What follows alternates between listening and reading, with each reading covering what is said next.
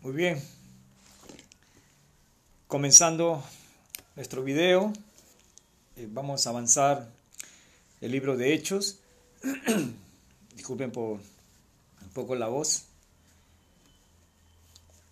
Tratamos de avanzar con estos estudios únicamente con el deseo de, bueno, anunciar el amor del Señor, la verdad del Señor, la justicia del Señor a través de su palabra.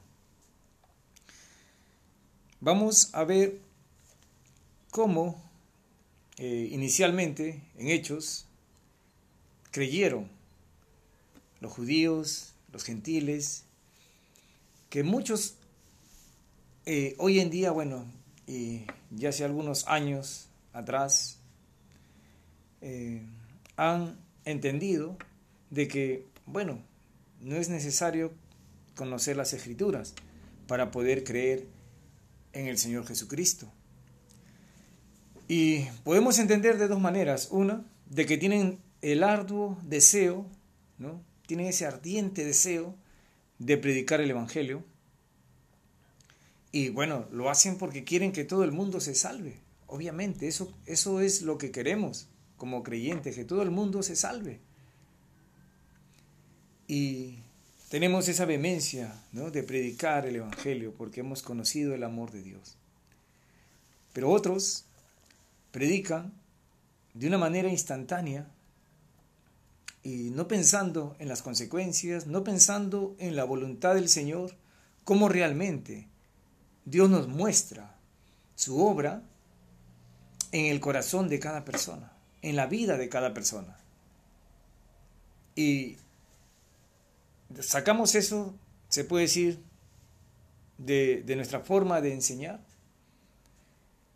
y se convierte en una prédica contemporánea donde 4.000, 5.000 personas, podemos decir, las invitamos a una oración evangelística, a una decisión, y tomamos versículos de aquí y de allá para decir, ¿no? Bueno, haz tu oración, acepta a Cristo en tu corazón y entre otras formas de enseñar un evangelio instantáneo, como estamos acostumbrados, ¿no? Hoy en día, sopa instantánea, todo instantáneo. Pero ¿será así realmente la voluntad del Señor?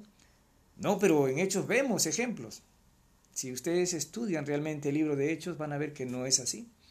Que hay personas en, en el libro de Hechos que conocían al Señor, que temían al Señor, y si ven de una u otra manera, hay un sustento. Y bueno, es tiempo de aprender, es tiempo de reconocer para todos. Yo también he podido aprender muchas veces de las escrituras, he podido darme cuenta que he estado encaminado por algo incorrecto. Pero eso es lo que pedimos al Señor. Pedimos humildad, mansedumbre. Dios resiste a los soberbios y da gracia a los humildes. Y podemos eh, aceptar la verdad con humildad de parte del Señor en nuestras vidas. Eso para los que ya predicamos el Evangelio, para los que hablamos de Cristo. Pero para los que todavía no creen en el Señor Jesucristo, pues para que se den cuenta que a través de las Escrituras es como Dios trabaja. A través de su palabra es como Dios trabaja en la vida de cada persona. Para eso nos ha dejado Dios su palabra, para que pueda hacer en nosotros la obra, la obra de salvación. ¿Sí? La obra la hizo el Señor Jesucristo en la cruz hace dos mil años. Pero ¿cómo creyeron las personas? Creyeron a través de un testimonio, a través de una enseñanza, y tiene que ver sustentada con el Antiguo Testamento, con los profetas, la ley, los salmos. Y la gente podía entender y tener una verdad, creer una verdad, como lo dice Corintios, que habían creído en Cristo conforme a las escrituras, conforme a las escrituras. Había muerto y había resucitado conforme a las escrituras. Entonces, es importante conocer las escrituras. Tenemos la oportunidad de escuchar, tenemos la oportunidad de leer, tenemos la oportunidad de buscar a Dios mientras estamos vivos. Mientras tenemos vida podemos escuchar y aprender de Él. Entonces, cuando vemos acá, entre comillas, eh, conversiones instantáneas, pensamos, vemos que puede ser instantáneo con una sola, se puede decir, prédica, pero analicemos. Hay un trabajo allí de Dios en la vida de estas personas y lo vamos a ver. Vamos a ver en Hechos capítulo 10, versículo 1 al 3 dice, había en Cesarea un hombre llamado Cornelio, centurión de la compañía llamada la italiana, piadoso y temeroso de Dios con toda su casa, y que hacía muchas limosnas al pueblo y oraba a Dios siempre. Oraba a Dios siempre. Este hombre era temeroso de Dios con toda su casa y hacía muchas limosnas al pueblo y oraba a Dios siempre. Vemos a un hombre, un centurión, ¿no? a cargo de muchos soldados. Era un hombre temeroso de Dios. Hacía limosnas al pueblo y oraba a Dios siempre. ¿Y qué pasó con él? Dice, Pedro ya, ustedes van a leer la historia, acá no vamos a tocar, vamos a profundizar esta parte, pero ustedes van a leer la historia, hemos leído en Hechos capítulo 10, y vamos a ir al punto, vamos a tocar tres, tres puntos, ¿no? Dice acá, Entonces Pedro, abriendo la boca, dijo, en verdad comprendo que Dios no hace acepción de personas, sino que en toda nación se agrada del que le teme y hace justicia. En toda nación Dios se agrada del que le teme y hace justicia.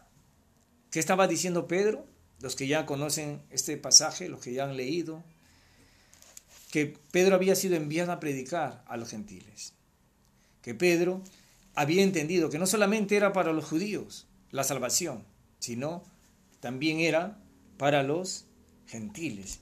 Porque, como dice él, en toda nación Dios se agrada de todo el que le teme, de todo el que le teme y hace justicia. Entonces, Cornelio era temeroso de Dios, era temeroso de Dios. ¿Y qué va a pasar? Dice acá, seguimos en Hechos 10, Dice, Hechos 10, 36. Dios envió mensaje a los hijos de Israel anunciando el Evangelio de la paz por medio de Jesucristo, este Señor de todos. Vosotros sabéis lo que se divulgó por toda Judea, comenzando desde Galilea, después del bautismo que predicó Juan. Y cómo Dios ungió con el Espíritu Santo y con poder a Jesús de Nazaret, y cómo éste anduvo haciendo bienes y sanando a todos los oprimidos por el diablo, porque Dios estaba con él. Y nosotros somos testigos de todas las cosas que Jesús hizo en la tierra de Judea y en Jerusalén, a quien mataron colgándole en un madero. A este levantó Dios al tercer día e hizo que se manifestase, no a todo el pueblo, sino a los testigos que Dios había ordenado de antemano, a nosotros que comimos y bebimos con él después que resucitó de los muertos. Y nos mandó que predicásemos al pueblo y testificásemos que Él es el que Dios ha puesto por juez de vivos y muertos.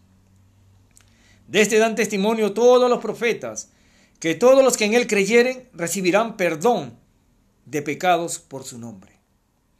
Mientras aún hablaba Pedro estas palabras, el Espíritu Santo cayó sobre todos los que oían el discurso, y los fieles de la circuncisión que habían venido con Pedro, con Pedro se quedaron atónitos de que también sobre los gentiles se derramase el don del Espíritu Santo, porque los oían que hablaban en lenguas y que magnificaban a Dios. Bueno, dice acá, 48, y mandó bautizarles en el nombre del Señor Jesús. Entonces le rogaron que se quedase por algunos días. El 47 dice, entonces respondió Pedro, ¿puede acaso alguno impedir el agua para que no sean bautizados estos que han recibido el Espíritu Santo también como nosotros? El Señor no hace acepción de personas. Estas personas eran temerosas del Señor, tenían conocimiento del Señor. este centurión era un líder. Y sabemos que todo líder, en una casa, en un hogar, está anunciando siempre del Señor Dios Todopoderoso. Entonces su casa estaba allí. Los que estaban allí congregados estaban ya conocedores de las escrituras para poder creer el Evangelio, para poder creer en el Señor Jesucristo. Y esto realmente de la muerte y la resurrección era algo nuevo, ¿sí? Algo nuevo. Para todos, inclusive para los griegos, todo, que vamos a ver más adelante. Pero las escrituras no era nuevo. Los profetas, ¿no? La ley, Moisés, ¿no? Los profetas y los salmos no era nuevo. Era algo que se venía conociendo durante 1600 años aproximadamente. Entonces, había conocimiento de Dios, del Dios de Israel. Había conocimiento del Dios de Israel. Sí. Y no podía haber una conversión instantánea de personas que no conocían nada. Dios ya había trabajado. Dios había sembrado ya. Ya era el tiempo de la cosecha de estas almas. Entonces, eso es como punto número uno. Vamos a ver el número dos. En Hechos, capítulo 16.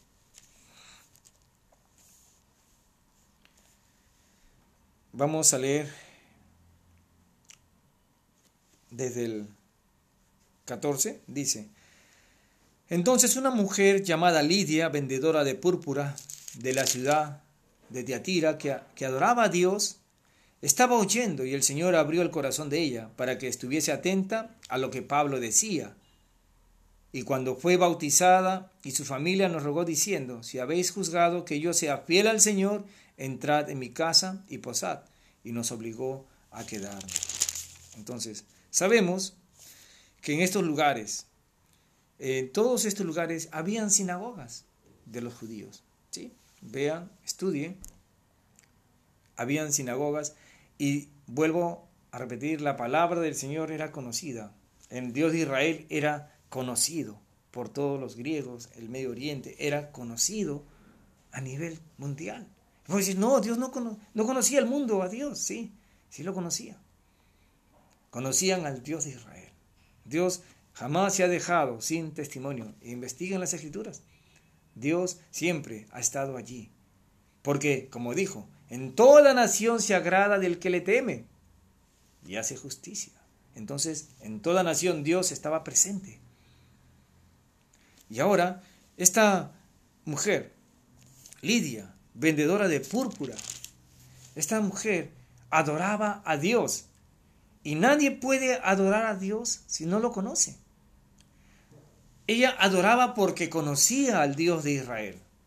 Conocía también de las escrituras, obviamente, las promesas, para que pueda creer en el Señor Jesucristo y sea bautizada, pueda creer conforme a las escrituras, no conforme a la prédica de Pablo, de Silas o de alguien, sino conforme a las escrituras. Pablo no hablaba por sí mismo, hablaba de lo que él conocía. Hablaba de lo que Dios le había enseñado, lo que le había mostrado a través de su palabra, que en Jesucristo se había cumplido las profecías. Entonces, conocían las profecías para poder creer en Cristo conforme a las escrituras. Es muy importante eso. Bueno, esto podemos tomar como el segundo ejemplo de que inclusive se toma estos ejemplos para decir, no, estas personas, mire cómo creyeron. Bueno, si bien es cierto, Dios eh, ¿Quién conoce los pensamientos? ¿Quién conoce sus planes? Bueno, son insondables. Dios es inmutable. Pero no podemos pretender decir por aquello que Dios es inmutable, pues que Dios tiene obviamente la autoridad de decir quién cree y quién no cree. ¿Creen ustedes que sería correcto? No sería justo. Pero Dios ha dejado su palabra para que todos lo conozcan para que todos tengan la oportunidad de buscar a Dios, de adorar a Dios y creer en el Señor Jesucristo, creer en la salvación del Señor Jesucristo. Esta mujer que aparentemente, ¿no? Bueno, esta mujer estaba no estaba en Jerusalén, estaba en este lugar fuera, se puede decir, ¿no? Donde estaban los griegos, donde estaban, eh, se puede decir, los gentiles. Esta mujer creyó en el Señor Jesucristo, conforme a las escrituras. Conforme a las escrituras. El Señor trabajó en su vida también, conforme a las escrituras. Entonces, es muy importante, obviamente, estar predicando el Evangelio a diestra y a siniestra. Pero no sabemos quién va a escuchar, por ejemplo, este mensaje hoy. No sé si estás preparado para creer en el Señor Jesucristo conforme a las Escrituras. Pero para eso ya hice 45 videos que, te van a enseñar algo de las Escrituras. Un fundamento, una base. Están en YouTube, donde estás viendo este video, desde Génesis hasta la venida de Cristo. Puedes conocer algo. El consejo es, obviamente, conocer las escrituras. El consejo es leer. Ocho meses para terminar de leer las escrituras. ¿Dios está apurado? No. Un maestro no está apurado que un alumno al día siguiente sepa ya las fórmulas. Un maestro tiene que enseñar día tras día para que pueda tener las fórmulas y pueda tener un buen alumno y pueda aprobar. ¿Estás aprobado delante del Señor? ¿Tu maestro te ha enseñado a través de las escrituras? o has escuchado prédicas instantáneas que el enemigo puede estar utilizando para confundir, engañar. Y vemos las consecuencias, muchos engañadores, estafadores, falsos, que engañan, seducen a las almas inconstantes, que solamente están pensando en la economía, solamente están pensando en robar, en nombre de Dios, pidiendo diezmos y pidiendo otras cosas más. Eso justamente porque quieren predicar un evangelio instantáneo para su conveniencia, su conveniencia. Porque solamente ellos quieren ser los líderes que digan, yo tengo la razón, porque estoy inspirado por Dios, soy un apóstol, soy un reverendo, soy el pastor, y todos me tienen que obedecer a mí. Eso no es así. Tenemos que obedecer a Dios, obedecer las escrituras antes que al hombre. Tenemos por eso que conocer las escrituras.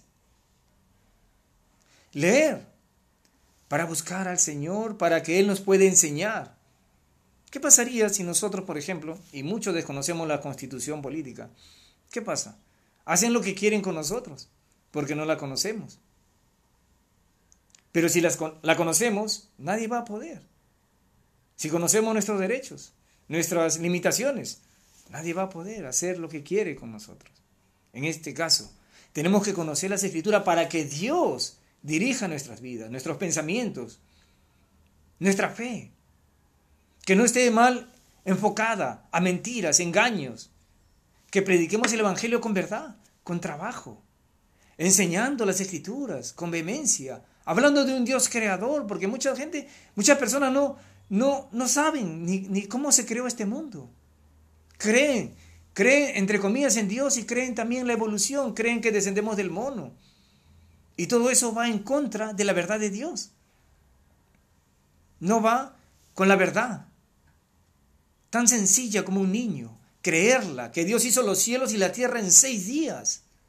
Porque si no creemos eso, entonces no creemos en un Dios todopoderoso, que tiene poder para resucitar a los muertos.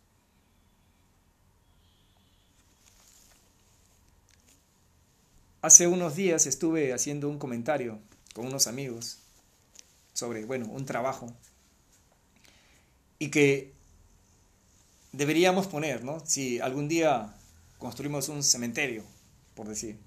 Anteriormente, como yo les comenté, yo he trabajado en funerarias, en el ejército he estado como funerario. Entonces, bueno, una idea, ¿no? Y poner allí, se alquilan espacios ¿Cómo? Porque todo el mundo dice la morada eterna. No, no, no, no. Acá en este cementerio vamos a poner hotel, eh, se alquila por temporadas. Por una sola temporada. ¿Cómo? ¿Por qué? Porque dice la Biblia que los sepulcros quedarán vacíos. Todos van a resucitar. Entonces, ¿Eso lo podemos creer? ¿Podemos creer que todos los sepulcros un día quedarán vacíos? La Biblia lo dice así. Entonces, ¿dónde está? ¿Que eso es una morada eterna? Hay dos lugares eternos. El lago de fuego que arde con azufre y el reino de los cielos. Allí vamos a estar. O en el reino de los cielos o en el infierno. No vamos a quedarnos en un cementerio. Quizás quedará allí lo material, ¿no? Pero realmente, lo que es vida, el espíritu, realmente no estar allí. En el infierno o en el reino de los cielos. El alma va a vivir eternamente. ¿Sí? Ahora, dice el Señor, en el cielo seremos transformados, tendremos un cuerpo diferente, donde ya no vamos a tener eh, dolor, sufrimiento, no va a existir la muerte.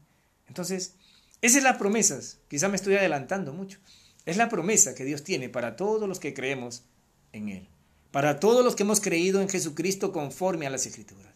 Por eso debes leer, por eso debes conocer, para que no te lo pierdas, para que no te pierdas esa salvación y no te vayas al infierno. Como dicen las escrituras, no lo digo yo. Ahora, me puede decir, bueno, estás loco. Bueno, también le dijeron así a muchas personas. A Pablo le dijeron, estás loco. Las muchas letras te vuelven loco. No, las muchas letras te dan conocimiento de Dios, de la verdad de Dios, y no de una mentira, no de una, se puede decir, eh, idea humana, sino de Dios. Y a Dios podemos creerle. ¿Creemos el Génesis? Creemos lo demás. No creemos el Génesis, entonces no creemos nada. No vamos a poder creer nada. Es por eso que los que enseñamos el Evangelio debemos enseñarlo así, para que puedan creer, como Cornelio, como esta mujer eh, vendedora de púrpura. Y ahora vamos a ver a una persona más.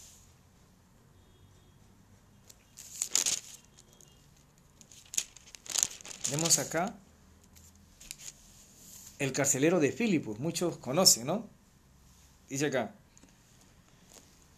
Vamos a leer este pasaje, capítulo 16 de Hechos, dice, bueno, los azotaron, los golpearon, vamos a ver esta parte.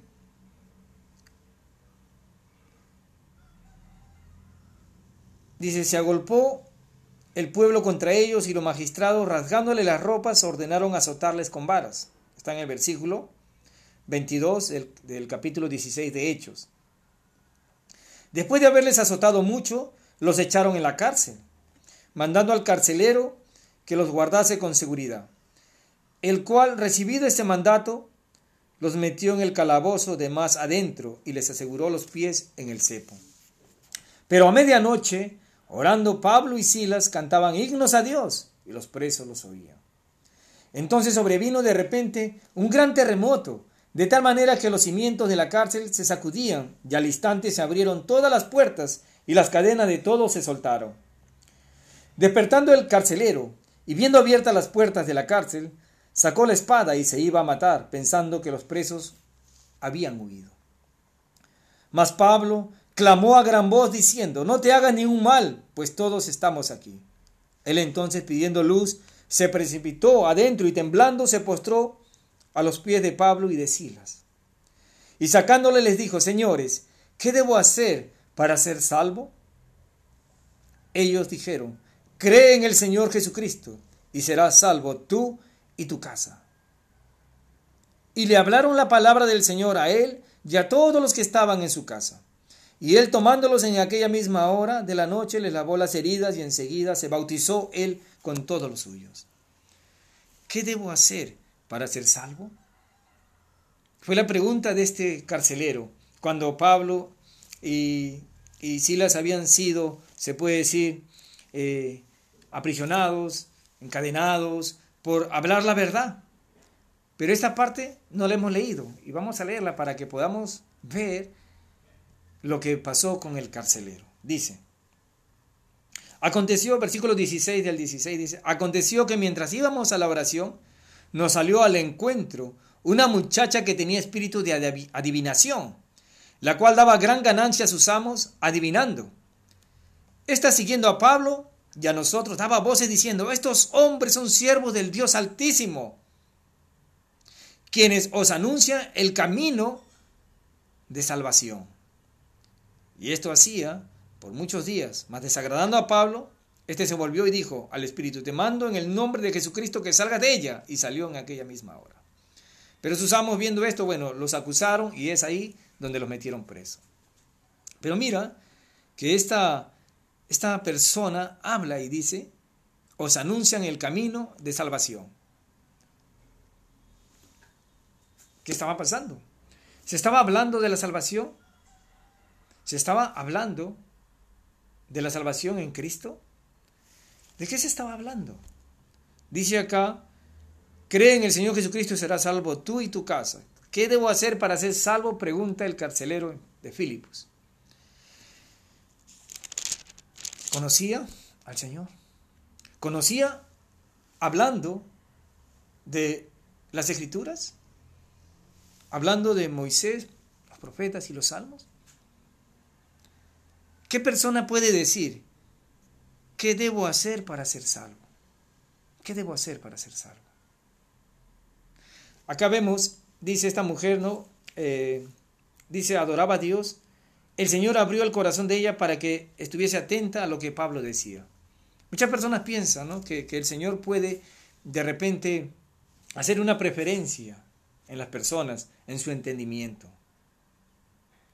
Pero una persona que está buscando a Dios, que está adorando a Dios, no es una persona que está obligada por Dios. No es una persona que está, se puede decir, privilegiada por Dios, porque a Dios eh, se le puede decir, se, Él dijo ya, lo voy a hacer. ¿No? Sino que Dios ve en todo lugar, se agrada del que le teme y hace justicia. Lo vimos. Y esta mujer le temía a Dios. Se lo enseñaron desde niña, le hicieron conocer las escrituras, le hicieron conocer al Dios de Israel para que haga esto. Conocía, estaba esperando la salvación. Toda persona que está guiada por el Señor, enseñada por su palabra, está pensando en esa salvación. Está queriendo esa salvación. ¿Qué debo hacer para ser salvo? Muchas personas han hablado de esa manera quizás. ¿Qué debo hacer para ser salvo? ¿Salvo de qué? salvos de las drogas, salvos del alcohol, salvos de una mala vida, salvos de una enfermedad. Y muchos enfocan así su salvación. Pero estamos hablando de la salvación del alma para no ir al infierno. Y este hombre también, con toda su casa, fue bautizado. ¿No? Dice, y tomándolos, perdón, y le hablaron la palabra del Señor a él y a todos los que estaban en su casa. Y él tomándolos en aquella misma hora de la noche, les lavó las heridas y enseguida se bautizó él con todos los suyos. Se bautizó él con todos los suyos. En diferentes lugares, cerca de Jerusalén, en Galacia, ¿no?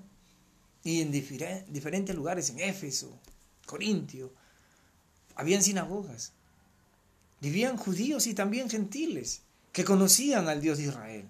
No era ajeno. El Dios de Israel no era ajeno las costumbres.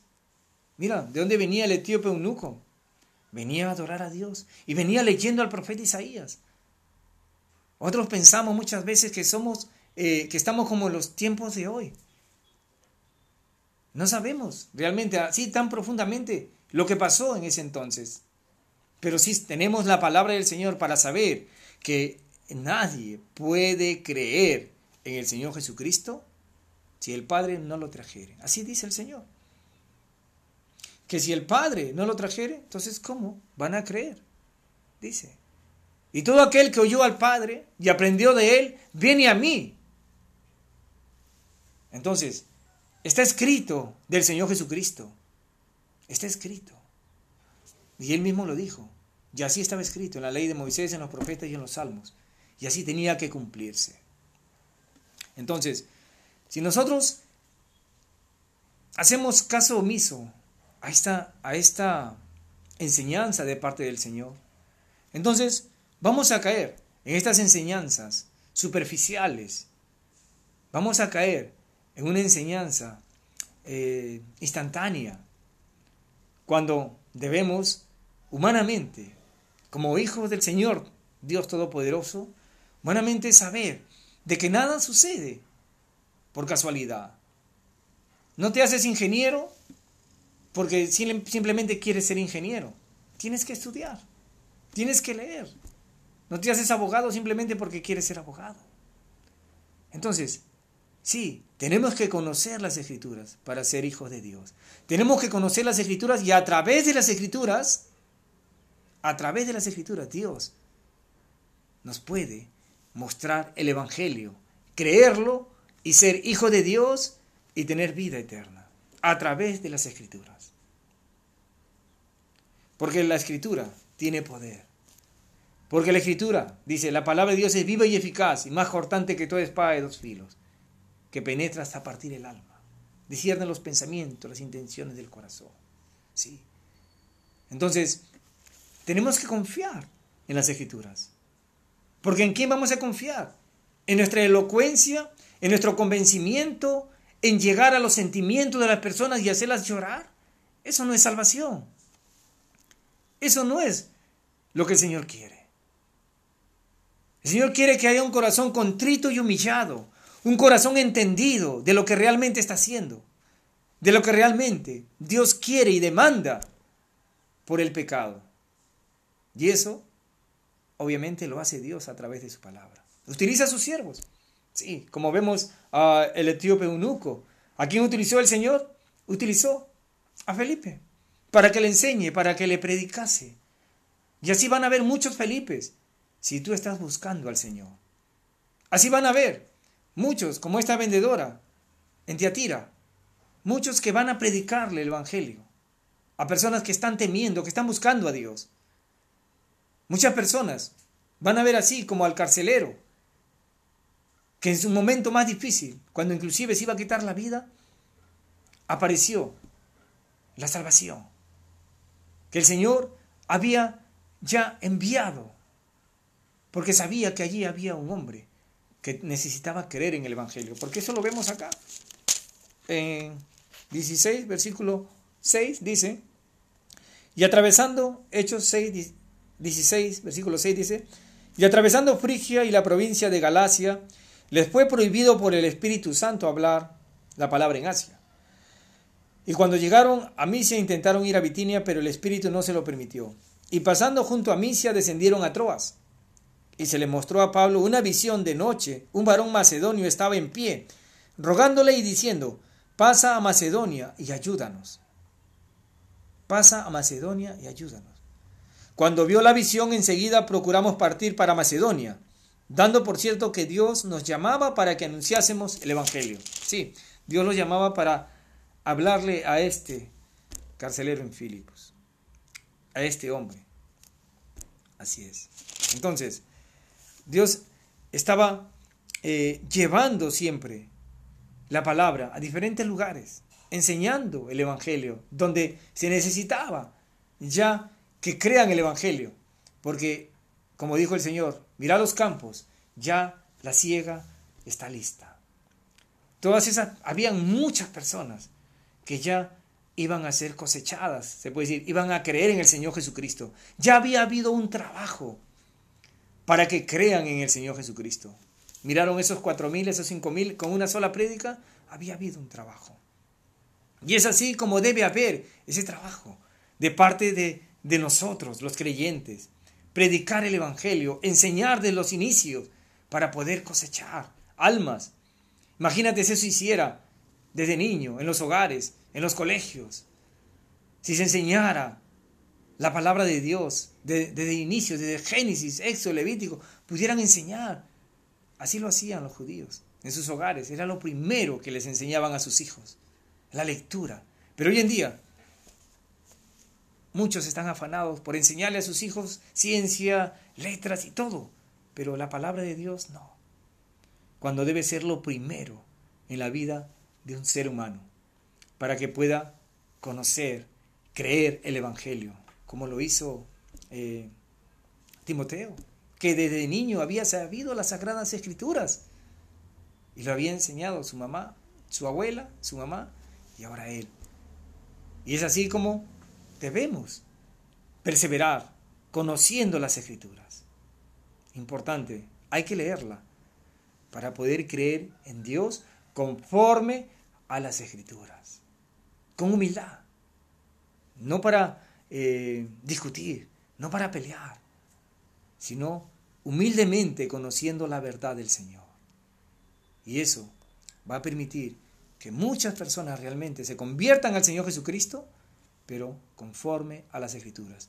Que no se conviertan a través de una religión y sean religiosos solamente, que van a estar 20, 30 años escuchando, pero al final no van a entender el Evangelio, porque están confiando en otro Evangelio, están confiando en otra en otra enseñanza, sutilmente. Fijémonos en eso.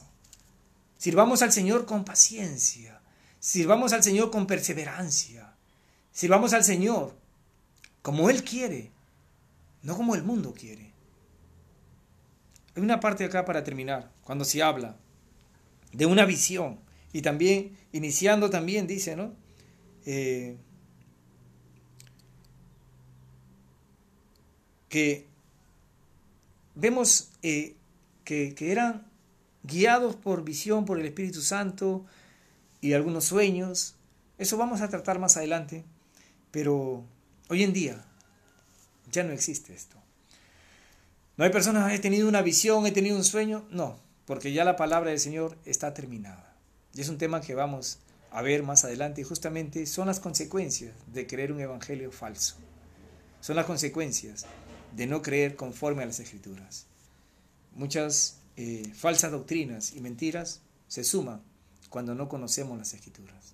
Conozcamos las escrituras, temamos a Dios y creamos en el Señor Jesucristo conforme a las escrituras. Muy bien, estamos en el próximo video. Eh, quiera Dios que podamos eh, avanzar en varias enseñanzas de parte del Señor para la gloria del Señor y para que pueda ser utilizada por muchas personas. Recordándoles que seguimos en YouTube, en Wilfredo Michel y Nahuanca Santos, para, eh, hay unos micro prédicas y algunas canciones con mi familia. También estamos en Spotify, eh, las prédicas también las pueden escuchar en Anchor, Spotify, y bueno, eh, a través del Facebook también estoy subiendo estos videos. Lo hago con ese deseo y esa fe de que si hay una sola persona allí, uno solo, escuchando y creyendo el Evangelio, pues el trabajo está concluido. Porque el Señor hace esto, porque el Señor permite que se enseñe su verdad. Y gracias a Él que hay este material, tengo acá para hacer el podcast, tengo este audio, tengo, bueno, un lugar para hacerlo. Y gracias, gracias al Señor por este momento. Muchas bendiciones, cuídense de esta pandemia, tengan en cuenta ¿no? los cuidados, las prevenciones y confíen en el Señor. Oren, mañana, tarde y noche. Tenemos cinco meses acá orando así, mañana, tarde y noche en familia, suplicando al Señor por sus cuidados y por los cuidados también de los que ya han sido infectados. Así que estemos en constante oración y bastante lectura. Conozcan al Señor como yo cada día conozco más del Señor. Muchas bendiciones. Cuídense.